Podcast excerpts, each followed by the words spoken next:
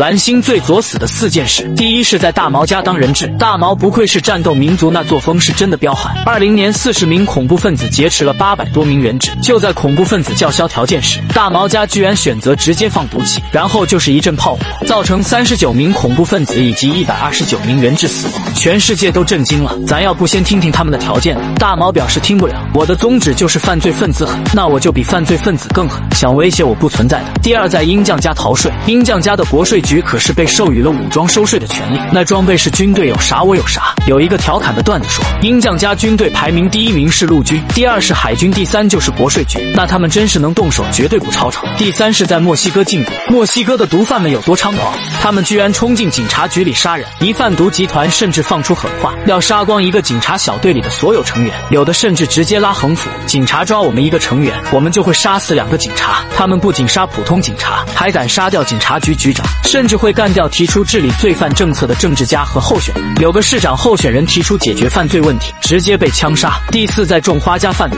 种花家禁毒力度全球第一，谁敢在种花家贩毒，只有死路一条。有人说墨西哥这么嚣张的毒贩在种花家会怎么样？那估计会再来一次严打。种花家的解放军专治各种不服。